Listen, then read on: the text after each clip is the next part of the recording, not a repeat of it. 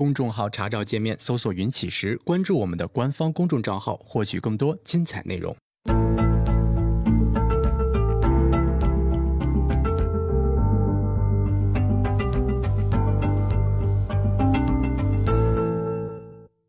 行到水穷处，坐看云起时。欢迎大家来到静言股市。呃，我们今天啊，把这个价值投资的内容呢暂停一天。呃，然后呢，我们今天聊一个话题啊，就是关于呃这个就是技术分析的用处啊这个话题。呃，为什么要聊这个话题呢？就是昨天呃看在交易技巧课的群里边啊，大家聊天，呃聊到了一个概念，然后。呃，我找了一下没找着啊，然后这个，呃，我我我搜一下看看能不能搜到啊，然后那个搜的时候我跟大家说一下，明天我们节目会暂停一天，啊，然后那个，呃，因为家里面呃有些事情啊，然后这个明天我们节目暂停一天，啊，这个这个情况是这样的，就是。呃，因为那个走西门大叔呢，他是做了一个股票叫宋宋城演艺，呃，宋城演艺。然后呢，宋城演艺呢，昨天走的比较好，呃，然后这走西门大叔开玩笑啊，说这今天呃，这个喝酸奶不用舔盖了啊。然后呢，其中就有一位朋友提到说，这个呃，宋城演艺也可以通过这个技术面去进行推演。啊，因为我们能够大致上看到，就是，呃，古代之后呢，从这儿往下吧，宋城演义是一直往下走的，啊，一直在往下走的，呃，然后呢，在这个地方完成了一个转折的过程。呃，周线上来讲呢，应该，呃，如果说我们不考虑这个非常长的下影线的话，一直到这儿到这儿还是在创新低的，周线上在这儿不再创新低了，是一个是一个值得买入的机会吧。呃，所以呢，这个那哥们儿呢就提了一句，说这个，呃，技术分析上呢也能分析出来这样一个卖点，啊，然后呢，这个走新闻大叔呢就提提了一个观点啊，说这个，呃，就是技术上来说呢，对于这些已经涨了的，你能够提供事后的解释，啊，无论是这个呃 D F 上零轴也好，还是 M A C D 金叉也好。但是呢，走走出来这样的特征的股票不一定会走出来大的上涨趋势，嗯，不一定会走出来大的上涨趋势，啊，所以是这样一个情况。但是这话呢，很明显有问题，很明显有问题在哪儿呢？就是，那，就是好的这个价值股，或者说有这个呃投资价值的股票，它也未必走出来大的上涨趋势啊。尤其是这个大的上涨趋势，这个大的是怎么定义的？对吧？所以呢，在很大程度上呢，我觉得我们对于技术分析有很大的一个误解，我们就觉得好像技术分析就是 MACD 金叉，就是 DF 上连轴，就是这些这些这些具体的条件啊。然后出了这些条件，价格就要涨。如果说出了这些条件不涨，甚至呢，都不是说涨不涨的事儿，就出了这些条件呢，你没有大的上涨趋势，这就说技术分析没有用啊，或者说技术分析没有意义，或者怎么样的。那不仅仅是价值投资者有这样的误解哈。很多做技术分析的人呢，呃，也有这样的误解，以至于呢，很多做技术分析的人就沉迷于，呃，去去找那个非常独特的一个买卖点上，找到这一个点啊，然后一劳永逸啊，我觉得这都是非常大的误解。所以呢，我昨天看了这个大家聊这个之后呢，我就想着我们中间穿插一期节目啊，就是我们聊一下关于就是技术分析它的意义啊，这个话题其实是一个非常重要的话题啊，但是呢。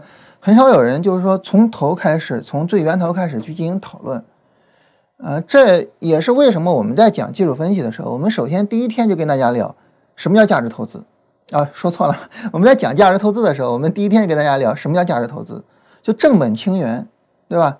就你首先聊清楚什么叫价值投资，然后呢再去推演，说我怎么样去做价值投资的这样的一种操作。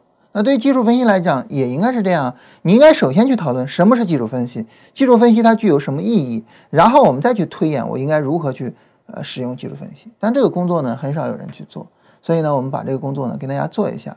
一方面呢，就是说像走西门大叔这样的价值投资者啊，我们希望就是说他们能够不再误解技术分析。但是这个不重要啊，就如同我们误解价值投资对他们来说不重要一样，就他们误解技术分析对我们来说无所谓，不重要啊，没有关系。但是重要的是，我们做技术分析的人不要去误解技术分析，就我们一定要想明白技术分析是干嘛的，啊，那否则的话呢，我们就会去这个走向一种就是偏执的去寻找一种买卖点啊，我我要这个买买进之后要有大的上涨趋势，否则就是失败的。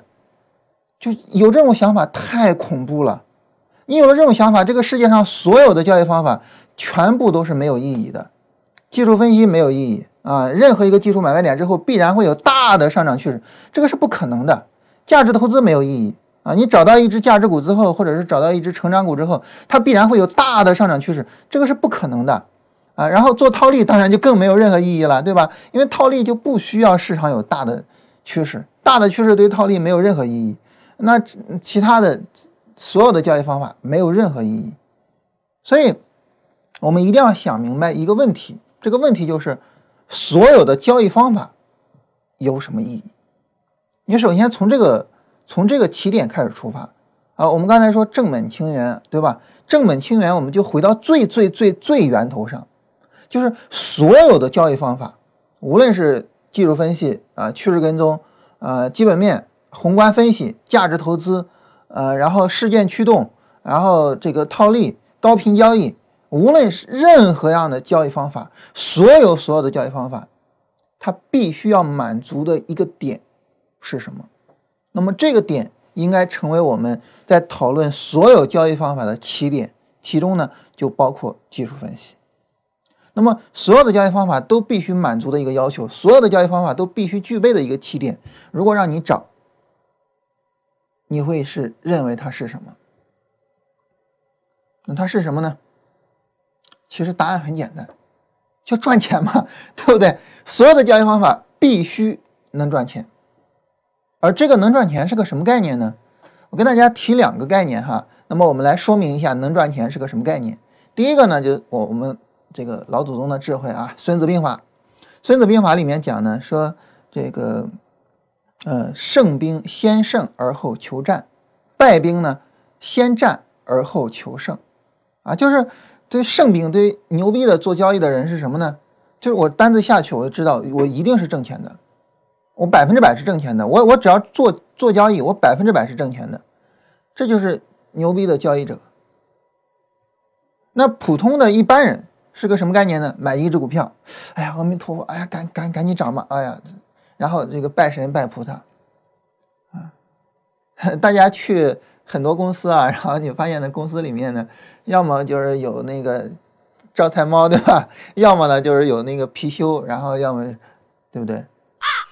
就拜神拜菩萨，啊，但是你这个公司一开的时候，其实你就应该说，我这公司一定能挣钱，啊，否则的话，这个公司的意义就很小。啊所以就是你先买了股票，然后拜神拜菩萨没有意义。就就是我我在下单之前我就确定了，我一定是能挣钱的，我一定是能挣钱的。那这是孙子兵法的观点。还有一个观点是什么呢？就来自于理财那方面的知识。我跟大家说过啊，就是理财方面的知识呢，以前我不是很重视。因为说白了哈，你作为一个专业交易者，你去搞理财，这个好像有点，对吧？这个大家可能也也觉得不太对，对不对？所以呢，这方面的知识呢，这个以前不是太重视，啊，但是呢，这个后来接触了理财方面的一些非常经典的书，比如说像《富爸爸穷爸爸》，啊，然后呢，像这个《财务自由之路》啊，《小狗钱钱》，啊，就是接触了这样的非常经典的理财的书之后，突然发现以前自己真的是这个这个井底之蛙，啊，眼睛就盯着就交易那一点事儿。其实理财是一个呃非常非常大的一个一个一个一个。内容，而且呢，它里面非常多的理念，对我们做交易是非常有帮助的。那我今天跟大家提一个，呃，跟我们刚才提到的这个概念有帮助的一个理念是什么呢？它里面就提到了一个概念，什么呢？就是说我们拿着钱啊，去投，你要投什么呢？你要去投什么叫资本品，而不要去投负债品。这是理财上一个非常重要的理念啊，无论是呃这个。富爸爸穷爸爸还是那个财务自由之路都特别强调这一点。那大家可能会觉得，哎，我投资本品，投这个负债品，什么意思呢？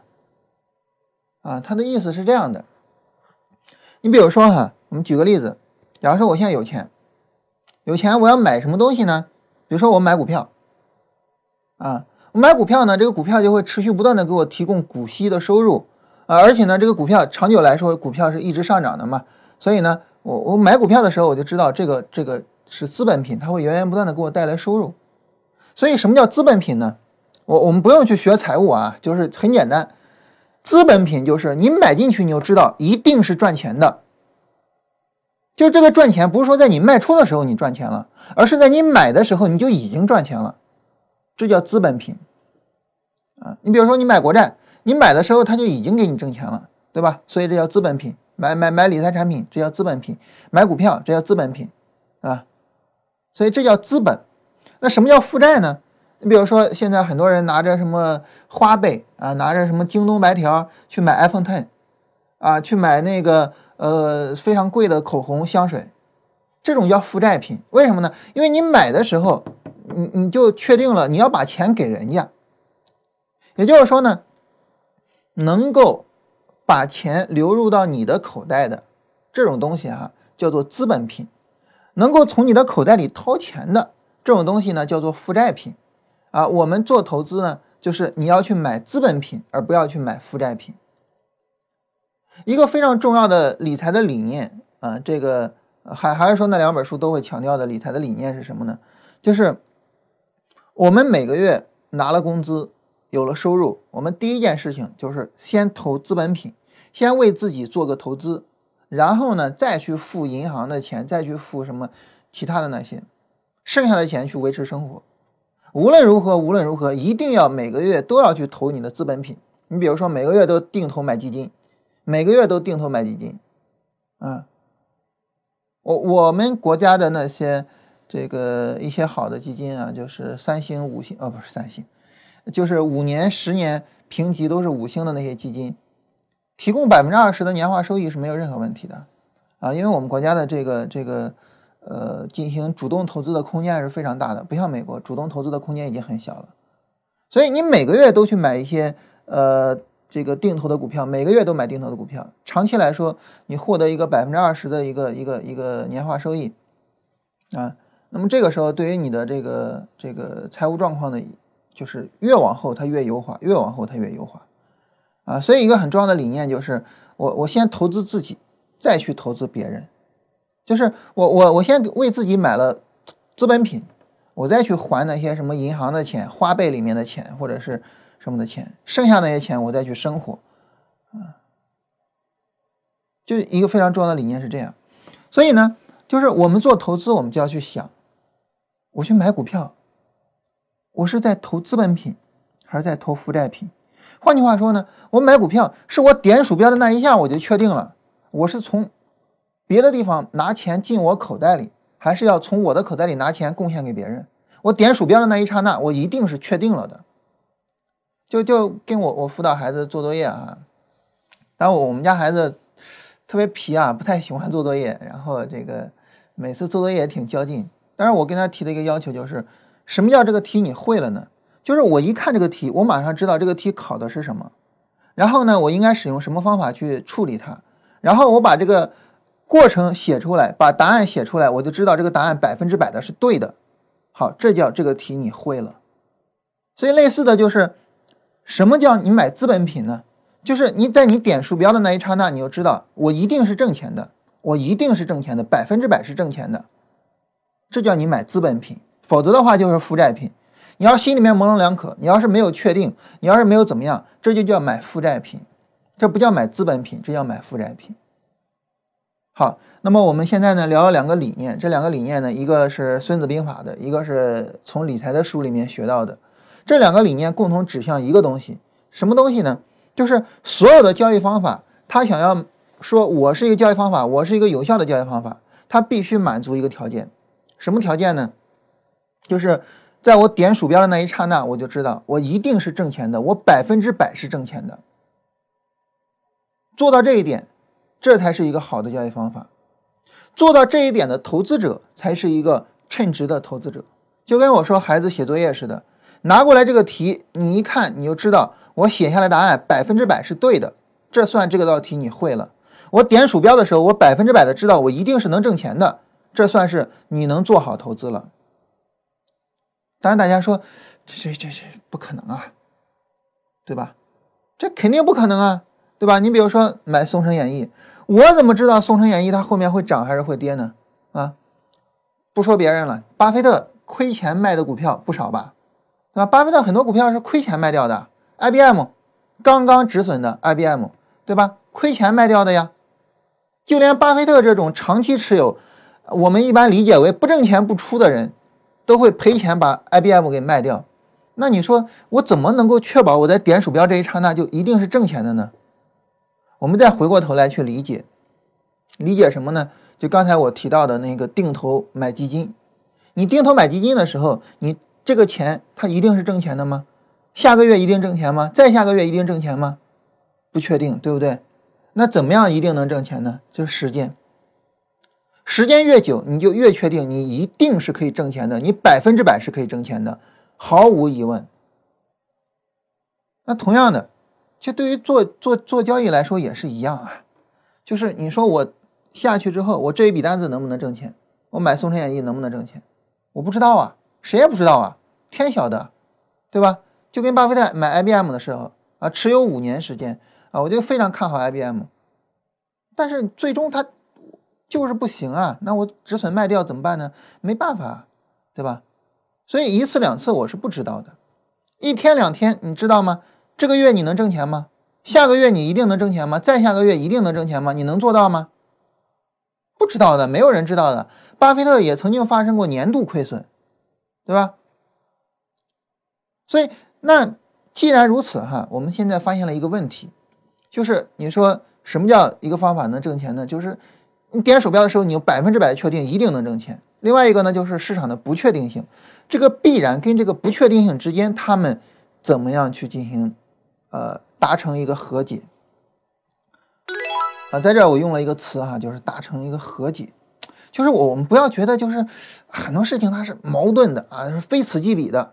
要么我是个价值投资者啊，我就去骂那些技术分析师搞占星术的；要么呢，我就是一个这个趋势跟踪者啊，我就说那些价值投资越跌越买是傻逼，不是这样的。最重要的是，我们能够达成和解。一个交易者如果说能够同时啊，就是说包容了价值投资和趋势跟踪，它一定是比只能做价值投资或者只能做趋势跟踪要好的，这个是毫无疑问的，对吧？这个世界上不是说事情一定是非此即彼的，一定是矛盾，大家一定要打一架，看谁能打得过谁，不是的，啊，我们求一个和解，和解是最重要的。打架对谁都没好处，那现在贸易战对吧？打起来对谁有好处啊？对谁都没有好处的，啊。好，那这个必然会挣钱跟不确定性怎么达成和解呢？其实达成和解的方式就是更多次的交易，或者是更长时间。巴菲特呢没有办法做到每一笔交易都挣钱，啊，也没办法做到你每一年都挣钱，IBM 亏损了，也发生过年度亏损，啊，查查理芒格也是类似的。查理芒格，呃，一度亏损了，我忘了，好像是他账户的百分之六十多还是百分之七十多，你能想象吗？对吧？亏损账户的百分之六十多或者七十多，啊，一个富有伟大智慧的人，一个一个非常了不起的人，亏了那么多钱。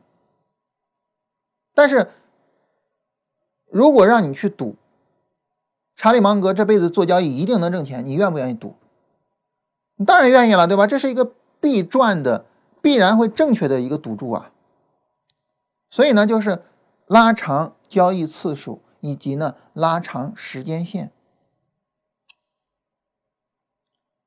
就是我经常举的一个例子，就是小时候在家里面种地的时候，啊，然后你刨个坑，挖点土，你会不会只撒下一粒种子呢？不会的，每一个坑里面都要放好几个种子。你比如种玉米，啊，一般放三个种子。这三个种子呢，它可能能够长出来一个，可能长出来两个，也可能长出来三个。但是一个都不长的概率就很低了哈。那长出来三个怎么办呢？把那两个弱小的拔掉，剩下一个茁壮成长就可以了。但如果说你一个坑里面只撒一个种子，那这个坑不长怎么办呢？对吧？你不就浪费你的这个这个耕地了吗？这是一个非常简单的逻辑。所以对于我们来说呢，我们很简单，就是我不是只撒一颗种子，我是撒下去一片种子，这一片种子总有长得好的。所以是这样一个逻辑。但是呢，在这样一个逻辑的情况下呢，我们还是要有一个工作要做，这个工作是我们没有办法去规避的。什么工作呢？就是你仍然要去确保一件事情，这一件事情就是你撒下去一片种子，这一片种子总体上还是要长出来很大一部分。如果你撒一片种子，这一片种子里面就一颗长了，你除非期待着它能长成参天大树，否则的话，你最终还是一无所获，或者说最终你的收获可能没有意义，太少了。所以这个时候呢，当我们达成了和解之后，我们会发现呢，就是原本呢，呃，我们可能期待的是啊，我每做一笔单子都挣钱，我每天都挣钱。我们发现这个是不可能的，没有任何可能性。我们现在呢，达成了和解之后，我根据更多笔单子、更长时间啊，我跟市场达成了和解。现在呢，只要是我能够实现一种大概率就可以了。我只要撒下去一片种子，这一片种子整体上能够茁壮成长就可以了。那这个时候呢，我们还是要有一个任务要做，就是你依然要保证一个总体的必然性。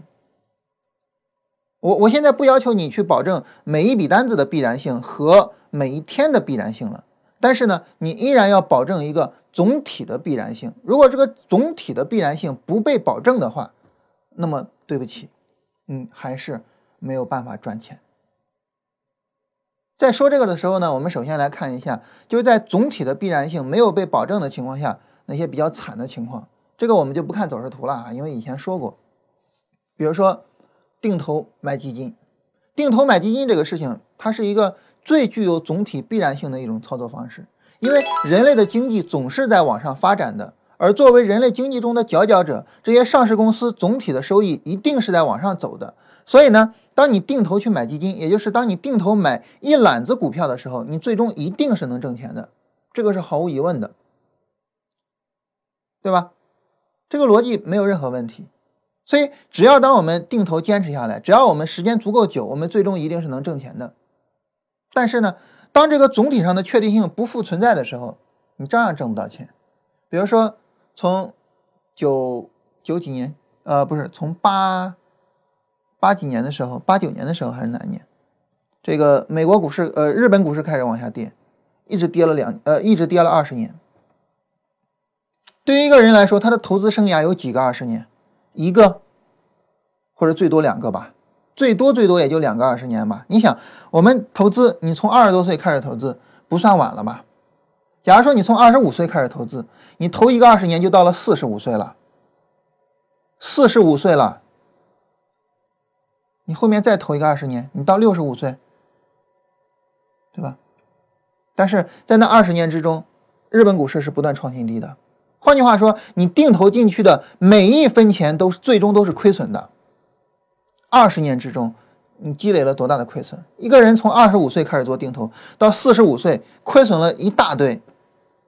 那你让他怎么拿着这个账户面对他的孩子和父母呢？对吧？这是就是总体的确定性丧失的情况下，你没有办法。再比如说我们国家的股市，啊，之前呢这个穿过迷雾里边哈，呃，作者呢曾经专门去论证，任何国家的股市啊，只要是持续十年就一定是挣钱的，举了各个国家的股市。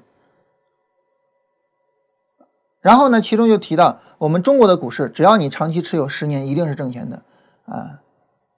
比如说。然然后就一点一点算喽。那本书是一五年出版的书，所以从零五年到一五年总体还是赚钱的。但那本书如果是从啊，如果那本书是一六年出版的，那么从零六年到一六年就已经不挣钱了。上证五零前面有一个大幅度的上涨，但是你能想象吗？上证五零那么大幅度上涨之后，最近十年是亏损的。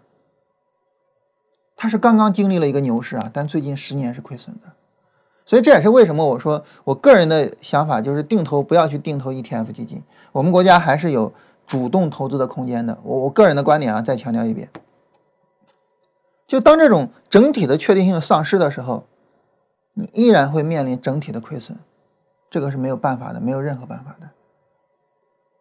所以呢，对于我们来说呢，就是我们撒下去一片种子，你也未必就能丰收，啊。你也未必就能够面临风调雨顺的情况，所以呢，我们还需要去获得一种总体的确定性，你还要去追求这个东西。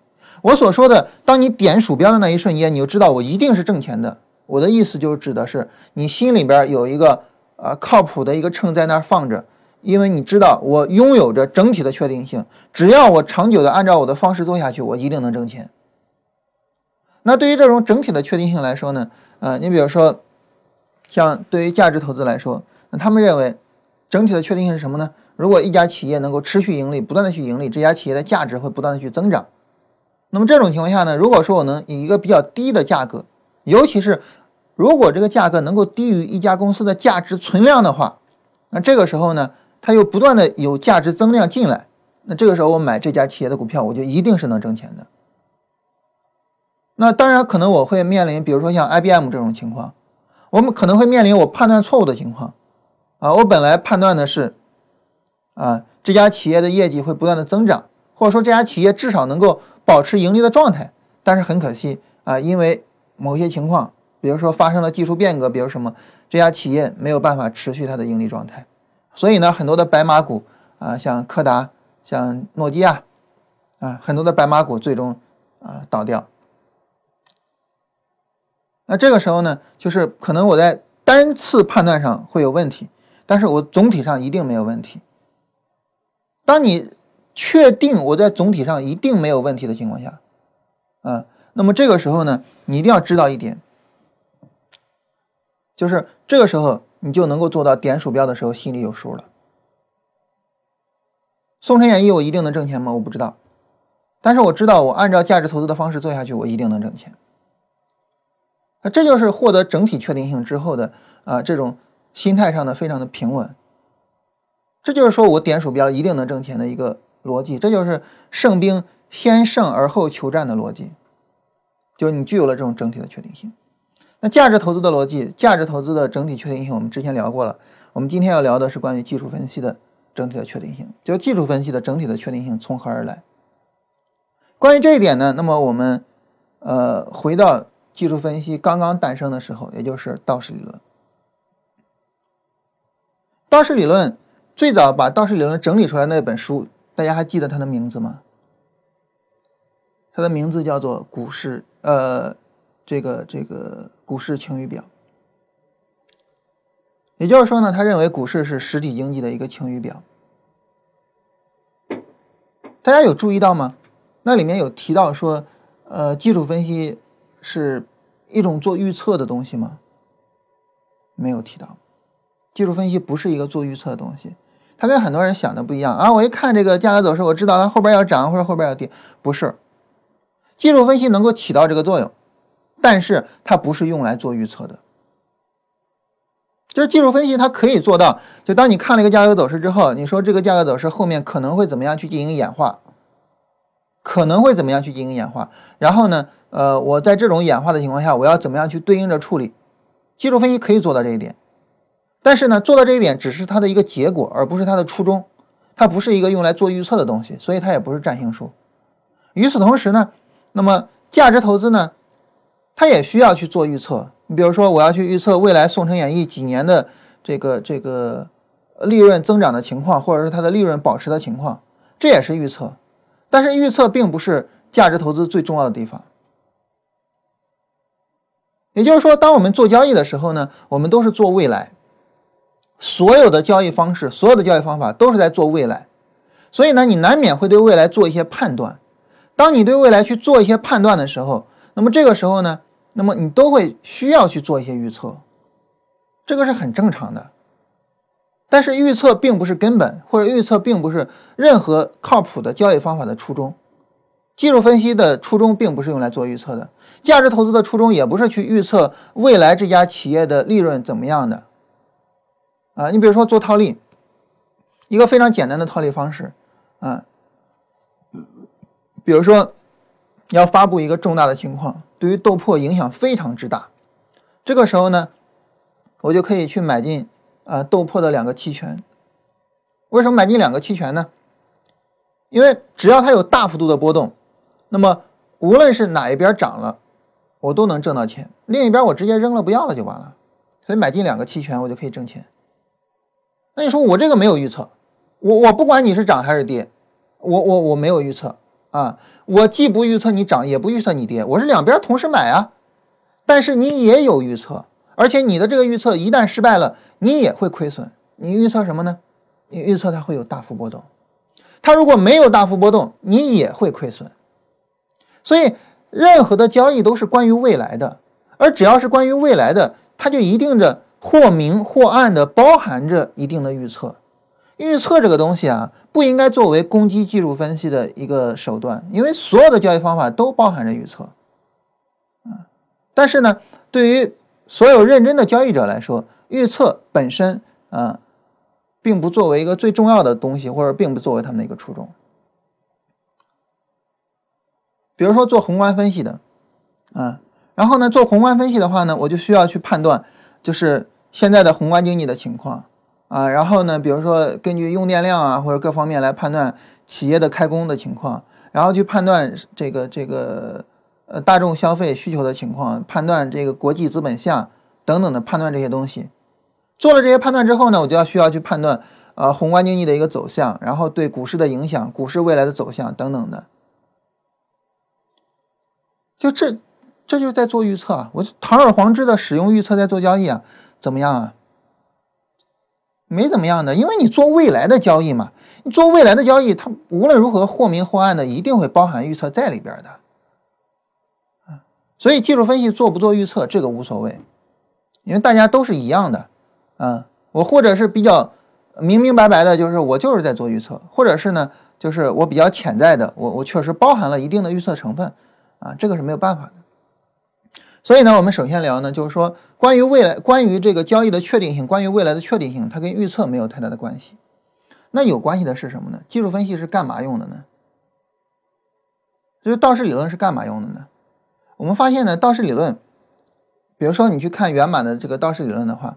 道氏理论在很大程度上，它是在描述市场。什么叫描述呢？你比如说道氏理论说啊，这个呃市场呢呃分成主要的趋势啊，然后一些刺激折返的情况。市场分成牛市跟熊市啊，牛市在发展的时候呢，它会牛市的一些初期、牛市的爆发期，然后牛市在高位，熊市呢也是大概类似的一个过程。你听我说这些，你是不是听着有点像？啊，振兴呢，他这个呃大概一米八啊，然后呢身体比较壮啊，为什么比较壮呢？因为他成天跑步啊，比较热爱运动啊，而且呢这个比较有效的在控制他的饮食啊。振兴比较喜欢看美剧啊，不太喜欢看国产剧啊，然后这看《西游记》呢都看美剧的《西游记》，不看八六版的《西游记》。你有没有发现他两个是类似的？所以技术分析呢，它是用来描述市场的。至少在最早啊有技术分析的时候，道氏理论啊，它是用来描述市场的。也就是说呢，我去告诉你价格本身运行的模式是什么样的。在这个里面呢，比如说我既不关心像宏观经济。啊，然后企业的价值这些东西，与此同时呢，我也不关心，就是这个价格走向这么走是为什么？你比如说很多的做这个呃资金面分析的人啊，尤其是庄家理论这个去做分析的人，他们会去告诉你什么呢？你比如说这个逢低吸筹是庄家如何如何啊，然后呢这个逢高卖出呢是庄家如何如何如何啊啊，那么。什么什么是这些东西？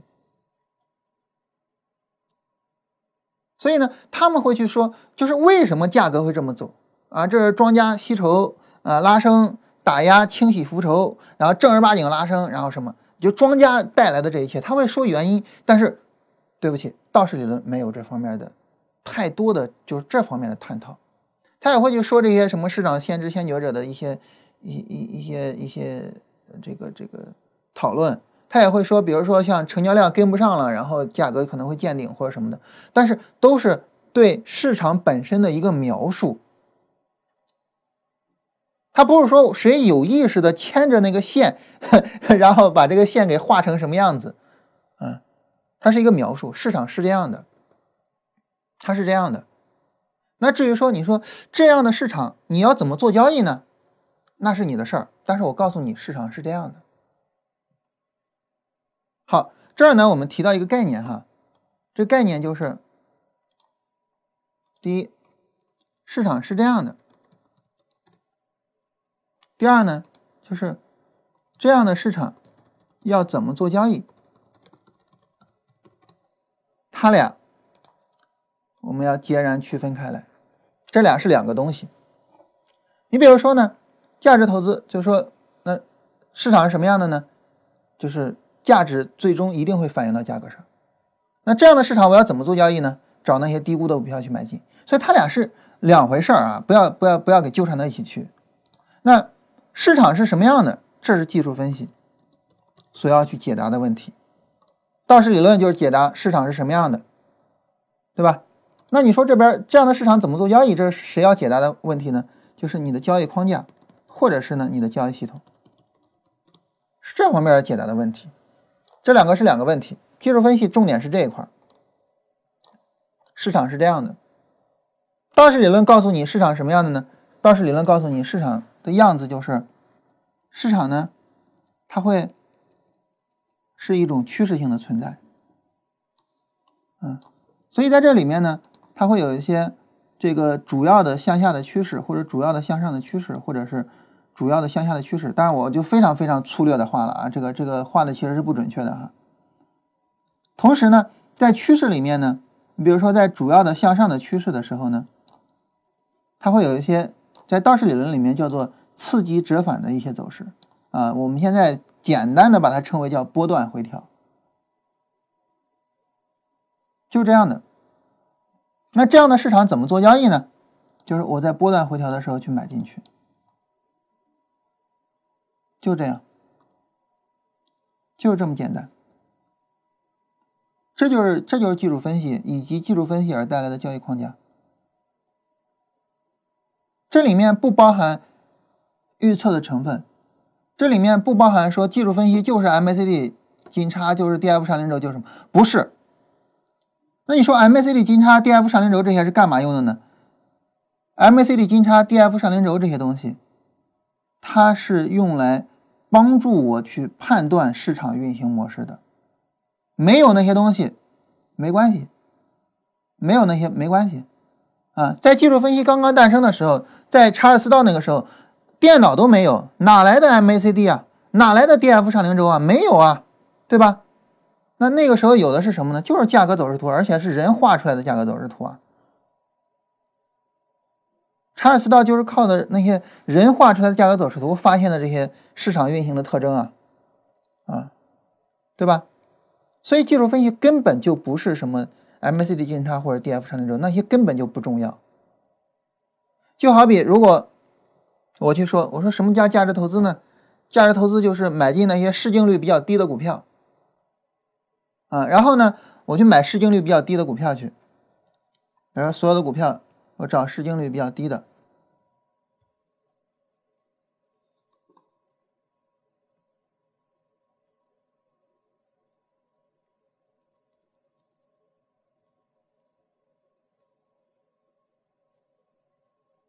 啊，这是市净率啊，我们找市净率比较低的，还有负的，还有负资产的啊，比如说像从华夏银行，华夏银行因为是银行股啊，从华映科技开始，市净率比较低的股票买进就是价值投资，然后我发现，哎，这买市净率比较低的股票我亏啊，而且亏得很惨啊，对吧？亏得特别惨啊，因为这只股票它的每股净资产是四块四。它的价格是三块钱，对吧？那这个时候它的每股净资产就是你把这只股票买了，然后把它直接破产清盘，你是挣钱的。那我就应该买这样的股票。但是这是买这股票亏大发了。然后这个赣粤高速我买进去亏的啊，然后河港股份然啊这些市净率非常低的这些我买进去全都是亏的。然后我就说价值投资没有用。你觉得一个价值投资者会怎么样？哈哈一笑，这家伙傻逼嘛，对不对？市净率怎么就直接代表了价值投资呢？价值投资那么大的一个一个一个一个一个一个相关的内容啊，就只能说明我们对市净率呃，我们对价值投资的理解非常浅薄。同样的，如果你觉得 MACD 金叉或者 DF 长线轴或者诸如此类的是代表着技术分析，那你就没有理解技术分析。技术分析干什么用的呢？技术分析就是帮助你去理解市场的运行，就市场就是这样运行的。然后你去理解一下市场的这种运行方式。当你理解了之后，那么它就能够优化你的操作。我们跟大家说过好几次，比如说，我们通过最简单、最简单的基本面，我们可以分析出来啊。然后像谷歌、像苹果这样的企业，他们的边界会是非常大的啊。当然，我我我使用的这种技术分析的方法特别奇葩了哈，这个非常的奇葩，嗯。就是就是他们他们具有着非常非常宽广的一个边界，因此呢，在这个时候呢，我们可以去买苹果的股票。买苹果的股票怎么买？怎么买呢？啊，我们提到就是呃价格运行的模式，价格运行的模式就是首先看它的趋势，苹果一直是向上的，然后我等它的刺激折返的回调。然后我就可以去买了，因为在一个刺激折返的回调之后，后面又会跟随着一段新的上涨。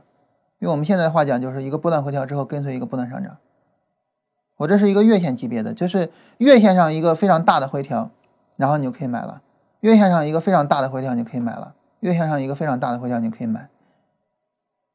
这样去买苹果，就在你看非常看好苹果的未来的情况下，你这样去买苹果，而不是盲目的在任何时候去买它。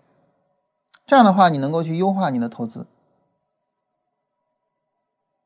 也就是说，你仅仅理解了这种市场运行的模式，你没有理解更多东西。就是对于技术分析来说，我其他什么东西，我我我我都不懂，我都不知道。对于技术分析，我只知道一个东西，就市场在趋势运行中，它会有一些比较重要的回调，这些重要的回调就是买入的机会。你就只懂得这一个，其他所有都不懂。我不懂那些什么 MACD 进场，那那那那那些东西我完全不理解，而且我也完全不用。我就只是去理解价格是怎么运行的就可以了。然后呢，我通过对人类经济发展的历史啊，我得到一些结论。这个结论就是，每一次人类技术变革的时候，人类技术的边界都会往外拓展。你比如说，我举一个简单的例子，就是我们以前的时候啊，一个国家一个国家很小，为什么呢？因为你你管理不到那么大的范围。我们以前的时候，农民起义能够推翻一个帝国。现在呢？现在现在你说什么什么？你你拉队伍上井冈山，有任何屁用吗？没有任何意义，对不对？那么在没有任何意义的情况下，就是为什么没有任何意义呢？就是技术的发展导致管理边界大幅度的增长啊，对吧？所以现在我们能够非常好的去管理一个国家了。所以每一次技术变革都会导致呢技术的边界向外拓展。在这种情况下呢，都会导致史无前例的大规模的、大市值的企业，史无前例，就历史上从来没有过像那种钢铁股那样的大规模的企业，啊，像铁路股那样大规模的企业，从来没有出现过像宝洁这样的消费品公司。但是随着人类技术的发展，随着人类技术边界的拓展，这些公司都出现了。每一次技术发展，每一次技术拓展，都会有这种伟大的企业诞生出来。那么这些企业就是站在人类风口浪尖上的企业。这些企业未来的市值发展会远远超出我们的想象。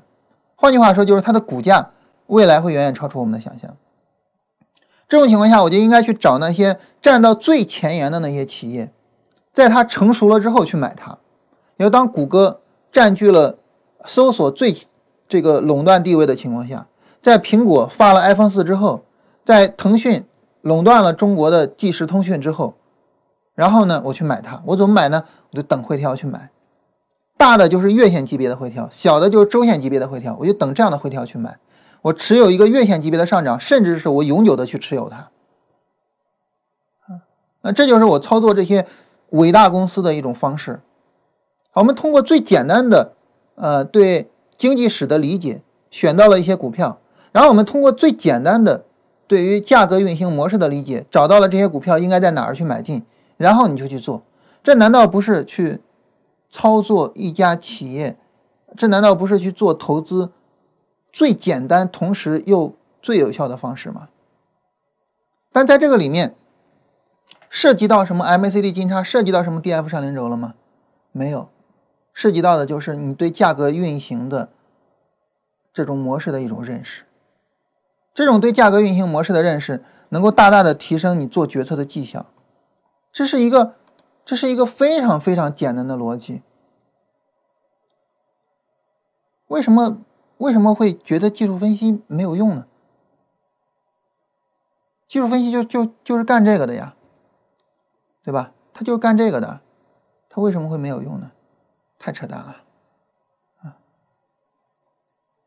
那当然，就如同这个做价值投资啊，然后呢，人们在格雷厄姆之后发展出来了一系列的做价值投资的思路一样，啊，格雷厄姆的那个做做做净这个市净率的思路，然后发展到后面做成长股的思路。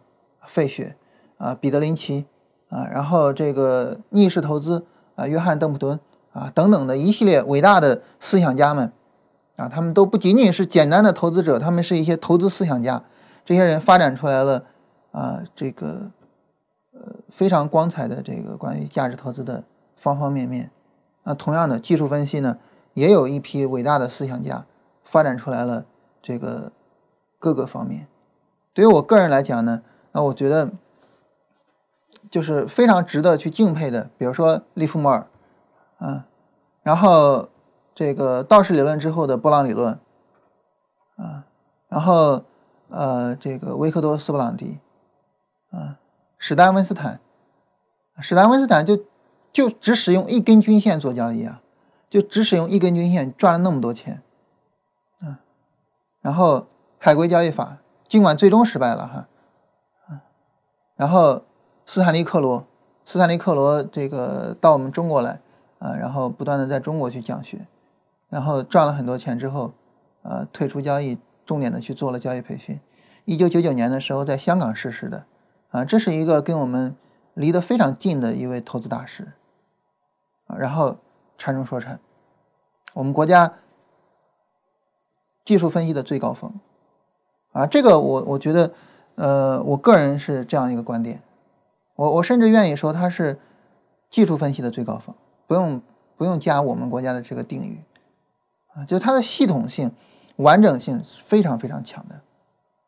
禅说禅说技术分析是干嘛用的呢？大家有印象吗？他说是对市场做完全分类。什么叫对市场做完全分类呢？就是市场走出来这一段，我告诉你这一段是一个什么概念，这一段是在整个。啊，我对它做的分类里面，它是哪一类？这一类你需要怎么样去进行操作？这是对市场进行完全分类。说白了，就是我们说的，就是去理解市场是怎么运行的，就是去理解价格本身是怎么运行的。这就是技术分析干的事儿。嗯，在这种情况下呢，很自然而然的，我们发展出来了一系列的工具和方法，去帮助我们判断市场，帮助我们去做技术分析。那这里面就包含了 MACD，包含了 MACD 金叉、DF 上零轴等等的。这些内容，那你说这些内容为什么会发展出来呢？原因很简单，就是当大家在研究价格发展的模式的时候，在研究价格运行模式的时候，人们突然发现了一个最简单的事情，什么事情呢？就市场分为上涨和下跌。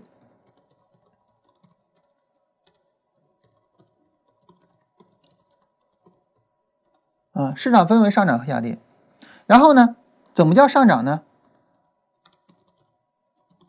或者说，怎么判断市场是上涨呢？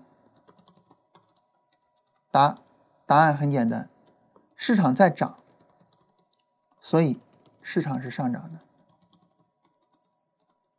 市场在涨啊，它在涨，所以它是上涨的呀，就这样啊，很简单啊。对吧？市场在涨，所以它是上涨的。那怎么判断市场在涨呢？MACD 进场。啊，我通过 MACD 金叉判断市场是在涨的，而且涨到了一定程度了，我可以去买了。所以，工具是依附于思想的。没有这个思想，没有关于趋势跟踪的思想，没有呃对于市场运行模式的理解，工具没有任何意义。那是所有的 MACD 金叉都可以买吗？是所有的 DF 上影轴都可以买吗？是所有的什么都可以买？当然不是了，它一定是有它的依附于它的背景的。啊，这个背景就在于呢，就市场是涨的。啊，所以我可以去买。那这就是趋势跟踪这条思路所诞生的一个过程啊。那对于我们自己来讲，当然大家知道，我们之前写过一篇文章叫《趋势跟踪从入门到放弃》，啊，我们后面这个放弃了趋势跟踪，啊，我们开始去做更更简单的、更更基本的这个价值投资。当然，为什么大家做趋势跟踪呢？不是因为别的，就是因为它简单。它是最容易被发现的市场特征，就跟价值投资为什么最早做市净率呢？为什么最早去做那种就是价格跌破净资产的那种操作呢？就是因为它是最简单的。我没有很好的办法去判断一只股票的价值，没有很好的办法去判断这个股票的价格是否低于它的价值。很简单啊，它只要低于它的每股净资产，它就一定低于它的价值啊。就是一开始大家都选择了最简单的道路，啊。但是后面就越来发展就越丰富了，对吧？但是当我们越发展越丰富的时候呢，那么有一些人，包括做技术分析的人，慢慢的偏离了技术分析的这个原来的那个起点，偏离了它的起点，就是偏离了我去理解市场运行模式这个起点啊。可能有一些做技术分析的人也开始去啊做预测啊，或者是怎么样的。也开始去这样子，但是当你做预测的时候，你就会有一个问题，什么问题呢？就是你就会有主观成分。你比如说，呃，走西门大叔之前提到过一个事情，就是呃，格兰维，格兰维最后这个预测失败啊，然后下场非常的惨。格兰维是一个什么人呢？跟大家介绍一下。格兰维是一个表演艺术家，哈哈，他当然他首先是一个这个股票的经纪人了哈，但他同时也是一位表演艺术家。大家知道他说这个就是就是格兰维说他是怎么悟到格兰维法则的吗？上厕所的时候拉屎的时候悟到的。格兰维在做演讲的时候，经常脱脱了衣服，光着屁股，然后跟大家去跳舞，跟大家去演讲，呃，这样去吸引人。他是一位表演艺术家。这事儿我觉得我一辈子也做不出来。那最终格兰维怎么被被被干掉的呢？大家知道格兰维法则里面，其中有一个逆势的法则，就是如果说当价格涨得太高，偏离均线的时候是要卖掉的。所以格兰维就跟大家讲说要卖掉。但是后面美股是一个长达二十年的牛市，所以格兰维就失去了他所有的信誉。但是趋势跟踪的方法由此而失去信誉了吗？不是啊，这恰恰证明趋势跟踪是正确的呀。这恰恰证明葛兰维你那个逆势去做那个是不对的呀，这恰恰证明了技术分析是有用的呀，所以葛兰维最终倒掉，并不能证明技术分析没有用，而恰恰证明技术分析是有用的。那这是一个非常简单的逻辑。好，我们说到这儿呢，我们就说这个啊，技术分析是干什么的呢？技术分析是搞市场运行的模式的。当我们说了这个之后呢，我们现在有两条线需要跟大家去探讨一下，哪两条线呢？第一条线就是对于价格运行模式的讨论，有助于我们形成一种总体的确定性吗？有助于吗？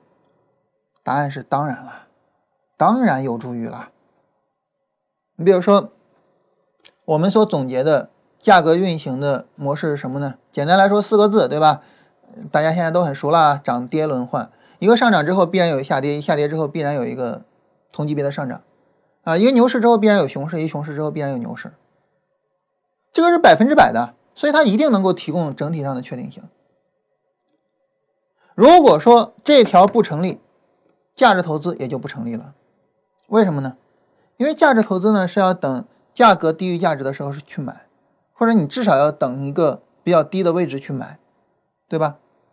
那好，如果市场不是涨跌轮换的，市场是一直往上涨或者是一直往下跌的，价值投资还有意义吗？没有意义了。它一直往下跌的，所有人都亏损，包括价值投资者；它一直往上涨的，价值投资者永远没有买点，对吧？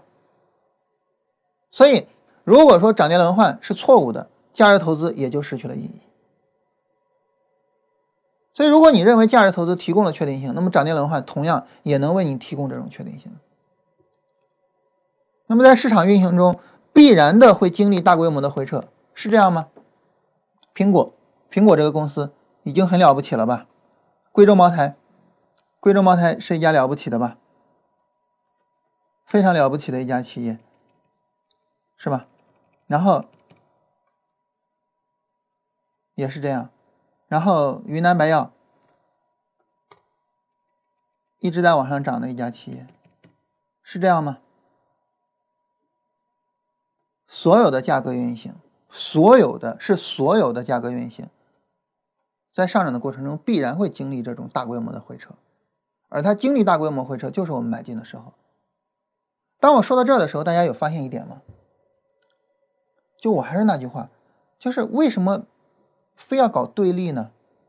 为什么不能融合呢？为什么不能我们一手价值投资，一手技术分析呢？为什么不能呢？我不理解。为什么这么说呢？你想哈，我们刚才提到价值投资，它是要在价格低于价值的时候去买，也就是说，要么我等于熊市啊，我熊市很低的地方去买。走西门大叔买《宋城演义》就是在熊市的时候去买的呀。要么呢，就是你在上涨过程中，你有一个非常大的回撤，让我去买进，对吧？要么就就就这两点。同时呢，对于技术分析者来说，你在上涨过程中必然会有大的回撤，我等那个大的回撤去买进。你有发现吗？他们两个都在什么时候买的？他俩一样啊，他俩都是在那种大的回撤的时候去买的呀，他俩是一样的呀，他俩没有区别呀。当然，你可能会说。那价值投资人家敢在熊市买进，你做技术分析你不敢在熊市买进。什么叫熊市？什么叫熊市？你对于云南白药，你跟我说云南白药哪儿算熊市，对吧？苹果，你跟我说苹果在哪儿是是是是熊市？这是苹果的走势图，你跟我说熊苹果哪儿是哪儿是熊市？就对于这样的牛逼的企业，对于这样的站在人类技术边界的前沿上的企业。它哪来的熊市啊？它没有熊市啊，对吧？所以呢，就是大家都是在一个地方买的。既然大家都是在一个地方买，为什么要对抗而不是去合作呢？我觉得这是一个再简单不过的逻辑了。大家都在做同样的事情，为什么要去对抗呢？对吧？就好比我们上学的时候，这个我我们唯一的目的就是我把每一个学科都学得很好，然后呢，我在高考的时候考的一个总体的一个非常高的总分，然后我考上大学。但是呢，我们的任课老师呢，总是想着这个老师想着你多学点，这语文老师希望你多学点语文，数学老师希望你多学点数学。为什么呢？我的目的并不是我语文要考好或者数学要考好，我的目的是我的总分要考好，对吧？一个道理的嘛，一个道理的。当然你说我我就做这个价值投资，我我就对基本面无这个技术分析无所谓，或者我就做趋势跟踪，我我就对基本面无所谓，可以没关系。这两个你随便用其中的任何一个，包括你用套利啊，你用这个这个呃事件驱动。那你你用什么都能挣钱，但是如果有可能帮助我们做得更好，为什么不呢？对吧？这是第一个哈，就是关于确定性，呃，关于这个价格运行模式的这个方面的第一个，就是它是能够提供确定性的。同时呢，呃，在这方面，价值投资和趋势跟踪两个是殊途同归的。这是我作为一个技术分析者的看法，我至始至终。啊，我对于其他的理论，我都是抱有着一种尊重的状态，啊，哪怕是我非常不认可的理论，非常非常不认可的理论，比如说像江理论啊这种纯粹做预测的理论，我非常非常的不认可，但是我也保持一种尊重的状态。我认为之所以我这个这个这个我不用江恩理论，是因为我用不好，而不是因为江恩理论不好，是因为我不会用，我用不好，我跟它不搭，所以我不用江恩理论。但是我不用江恩理论，意味着江恩理论很差劲吗？不是，我没那本事，我不行。但是人江恩理论，人家是个好东西啊！如果说有人愿意学江恩理论，学呀，你去学啊，跟我没关系。而我我一直是这样一种态度，我尊重其他所有的理论。然后这是一个方面哈，另外一个方面就是我们往精细化发展，往精细化发展技术分析啊，这个可以走的路啊太多了。昨天这个交际小哥群里面一哥们儿问我说：“你能不能给提供一些量化量化的一些思路？”让我去摸索着往前走，我说你搞一个就行。你比如说你搞小波段，小波段这个东西是一个非常精细化的东西了哈，它就不是那种呃什么像涨跌轮换啦，像这个呃波段回调啦这种非常大的、非常泛的概念。它这种非常精细化的东西，它对市场的一种非常独特的走势特征做了一个非常准确的、严格的定义，然后去操作这种在严格定义下的这样的机会。啊，这这就属于是精细化的发展，你就搞这一个东西就行了，啊，然后呢，呃，他又跟我讨探讨了一下，说这个这个这个他的一些交易思路和交易想法非常好，啊，非常好的一些想法，但是我我我我们每个人都可以在大的框架下去找自己适合自己的方式。昨天晚上正好会员群里面有人聊哈，其中有一位说了这么一个观点。他说：“我现在干嘛呢？我现在没事我就付那个市场全景图。他说我就是付两百笔、三百笔，呃，就是两百个、三百个股票，付市场全景图。啊，我说的是一天啊，一天付两百个股票。这个这个是我当时提到这个概念啊，就是就跟背英语单词似的，一天背两百个英语单词。但你说这可能吗？那么快？”你付的快了，熟悉了，就会付的越来越快。他提了一个什么概念呢？就是以前的时候呢，这个没有付市场全景图的时候，觉得市场很难理解，走势特别乱。付了很多只股票的市场全景图之后呢，突然就觉得这个市场走势在自己眼前感觉看的是比较清晰的。在这种情况下，就觉得好像有一种那种，我我随便抠一个点下来，我就可以设计系统那种感觉。就是首先，我对于这个大面认识，对于这个大面的理解非常到位了。我对于市场运行模式的理解非常到位了。这种情况下，我在这个大的面的情况下，我抠下来其中的一个小点，我就可以去挣钱了。在这里，我跟大家说一个简单的概念哈，嗯，我我不知道该不该说啊，因为这个可能会比较误导人。嗯。就是昨天呢，我为了准备今天这个聊天啊，因为这其实说实话聊聊到现在，我觉得还是聊的蛮乱的哈。但是这个这个这个内容我确实稍微的准备了一下，我觉得这是一个非常重要的内容。还是那句话，就是对于走西门大叔他们对于技术分析怎么看，我我我我无所谓。但是我希望就是做技术分析的我们对技术分析应该应该有一个正确的看法。我们不要把技术分析当成是一个预测的东西，也不要以为它就是 MACD 或者是什么的。它是一个理解市场的工具，跟其他的理解市场的工具是类似的。那昨天呢，我为了准备这个哈，然后就做这种精细化的东西嘛，就问了一位朋友，这朋友这哥们儿是干啥的呢？这哥们儿是做期货纯日内交易的，但他做期货日内呢，他不是那种刷单的哈，因为刷单的东西就没办法讨论了哈。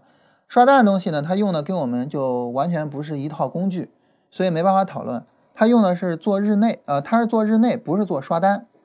这个这个大家注意一下啊，这个还是有很大区别的。那做日内什么概念呢？你比如说哈，举个例子，当然这并不是人家的交易方法，我提前说明啊，我只是拿过来举例子的。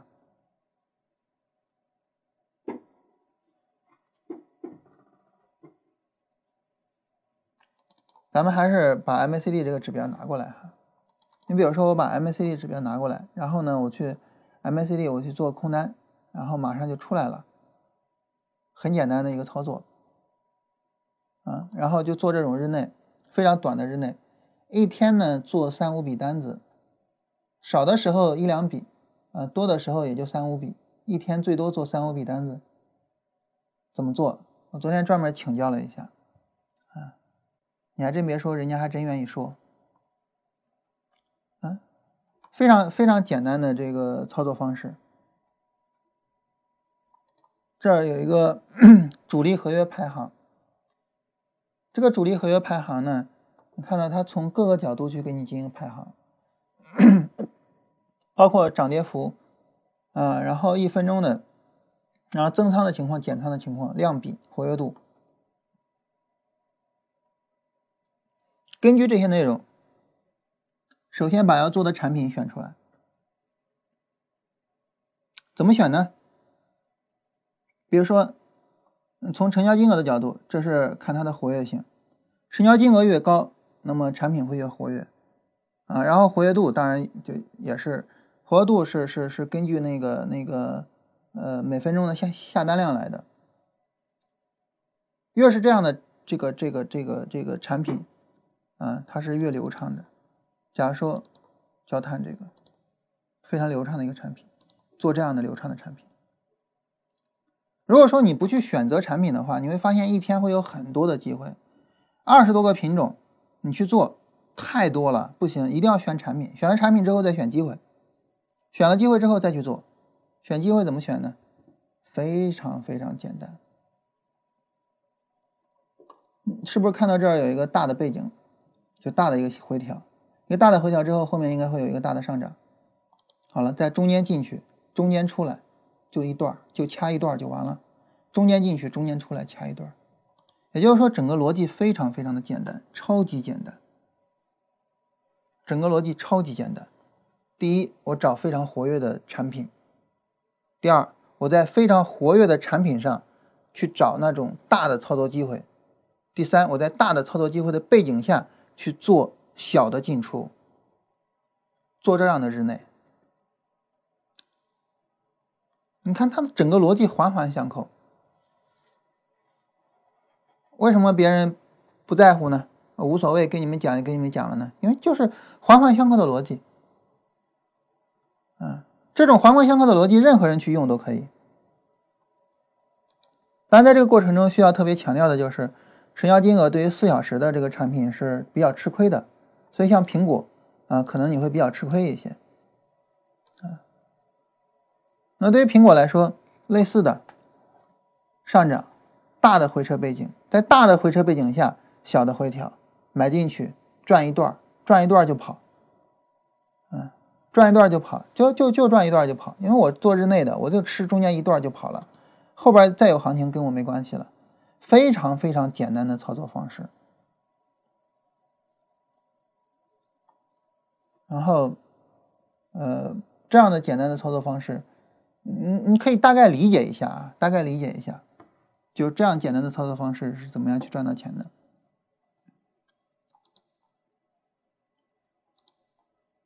这就属于是精细化的操作，精细化的去耕耘。我在整个对市场理解的一个背景下，我去做这种精细化的耕耘。我为什么要找这种活跃的产品呢？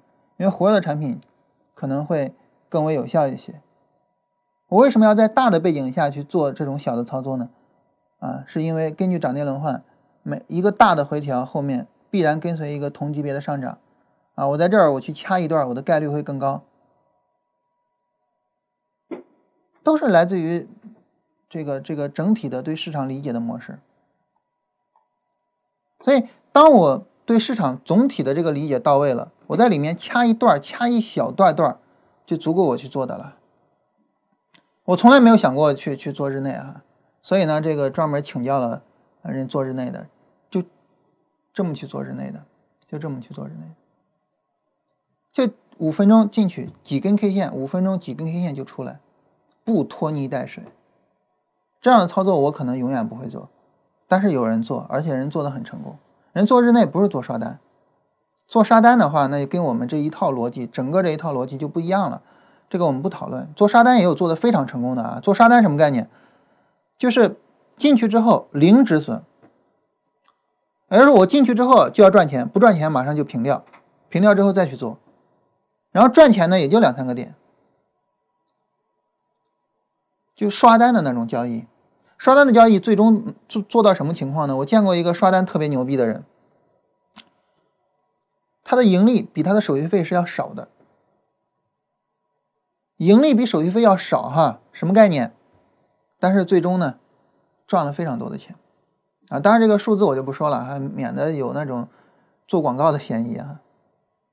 就是市场里面每一个人都有自己的玩法，各种玩法都出来过牛人。啊，那在这种情况下呢，这个呃，很自然的就是每个人呢，就是在技术分析整个大的面里面掐一个一点点的小点去做。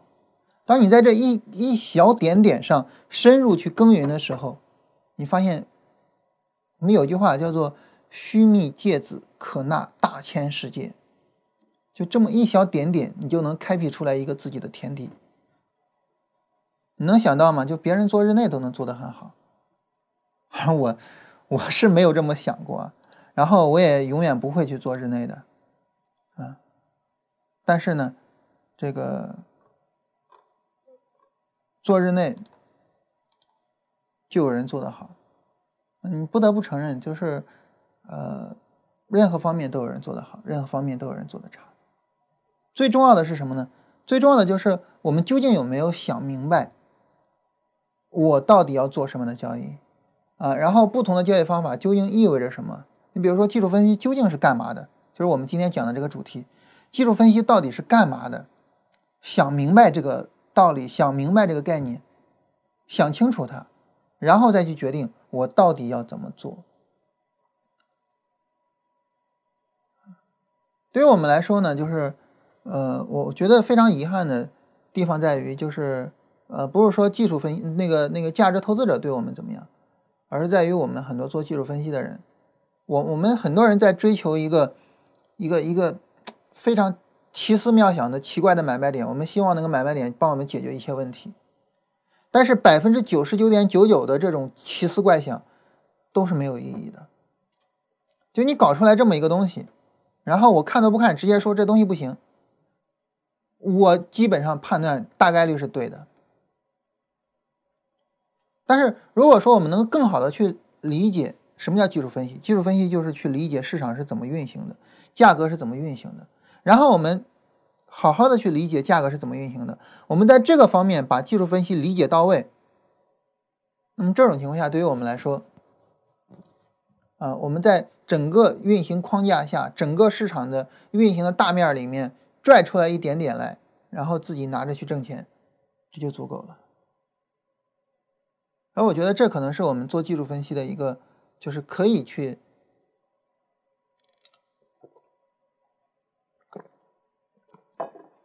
那这是我们今天聊这些内容哈。这个，呃，我我我们重点的这个想法呢，就是我希望，呃，当然当然我说这些也纯粹是我自己的一家之言了哈，就是我我我认为技术分析是干这个的，我我。我认为技术分析是用来帮助我们去理解市场运行模式的，而不是去做预测或者是任何其他东西的。这个这个纯粹是我我我我自己的这个观点啊。那我认为呢，就是如果你认同我这个观点呢，你也应该从我去理解市场运行模式这个角度入手，而不是去呃不断的找那个什么买卖点，不断的去学新的指标，不断的去怎么样，而不是这样。好，那我们今天的内容呢就是这样，大概就是这些哈。我希望通过这些内容呢，我们能够呃梳理清楚几点。第一，对于我们任何一个人做交易、做投资，你一定要知道，你做投资就是要要去投资本品，所以你一定要知道，你需要做到，你一下单的时候心里边就有数，你才能够去做交易。否则的话，我反复跟大家说，最好你去听实盘。就是真正的投资是心里边有数的，是具有着一种整体性的啊一种确定性的投资方法啊，是胜兵先胜而后求战的，而不是买了股票之后阿弥陀佛如果你是买了股票之后，阿弥陀佛，我建议你最好听实盘，因为你实盘做下去没有意义。这是第一个方面。第二，就是我们要知道，呃，技术分析也好，价值投资也好，或者其他任何也好，它的作用都是去寻求一种整体上的确定性的。这是所有的技术理论的啊，它的一个起点。所有的技术理论都是去寻求一种呃操作上的确定性。交易上的确定性，同时呢，他们还有一个共同点，就是对于所有的交易方法来说，因为做交易是做未来，所以或明或暗的，大家都会有一些预测未来的成分，这是所有的交易方法都会有的。所以不要以什么占星术，不要以什么预测来否定技术分析，这个没有意义。第三。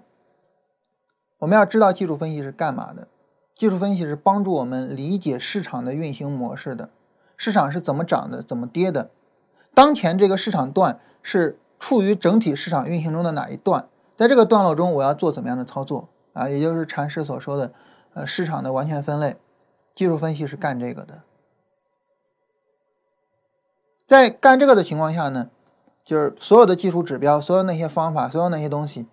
都是为了帮助我们去理解市场、理解趋势，帮助我们去操作趋势而起到作用的。没有那些东西，只有价格本身，我也能理解市场。只不过有了那些东西，我更方便而已。所以那些东西不是技术分析，技术分析是用来理解市场的。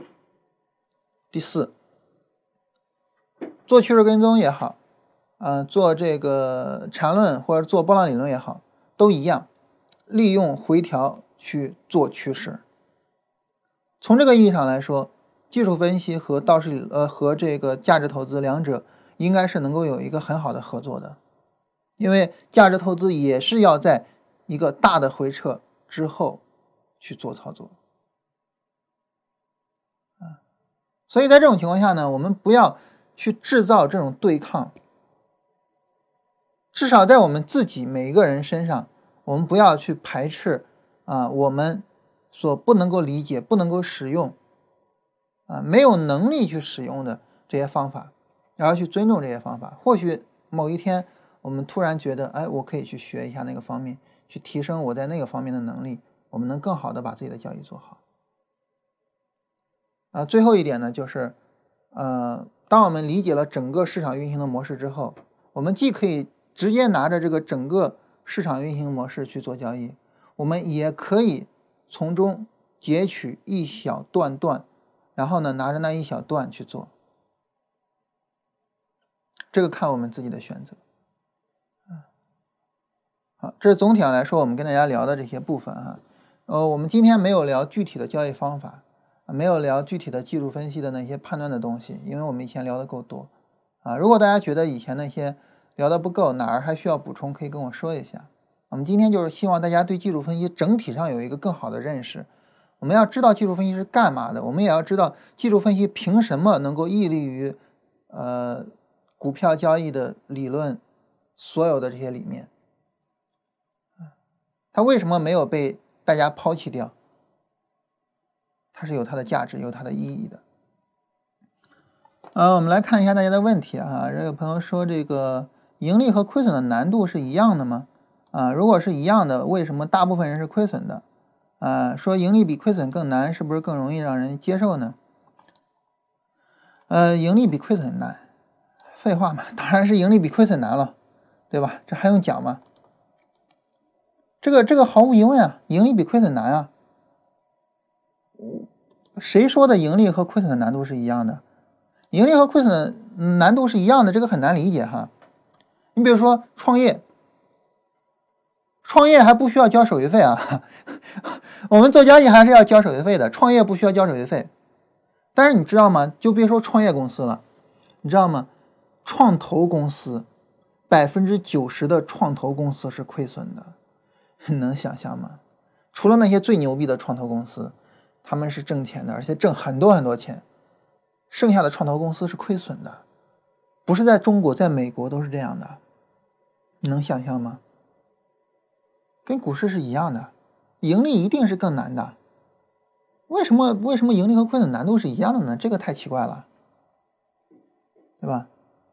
再比如说，就做程序员，你比如说你进阿里巴巴，然后你进去之后你是多少级，然后你能不能升到 M 十？能升到 M 十的人一定屈指可数，一定是的，这个毫无疑问啊。比如说你踢足球，你能够进五大联赛的，能够在电视上看到你的，一定是屈指可数的呀。这个我我不知道为什么会有这种想法啊，就是盈利和亏损的难度是一样的，亏损太容易了，对吧？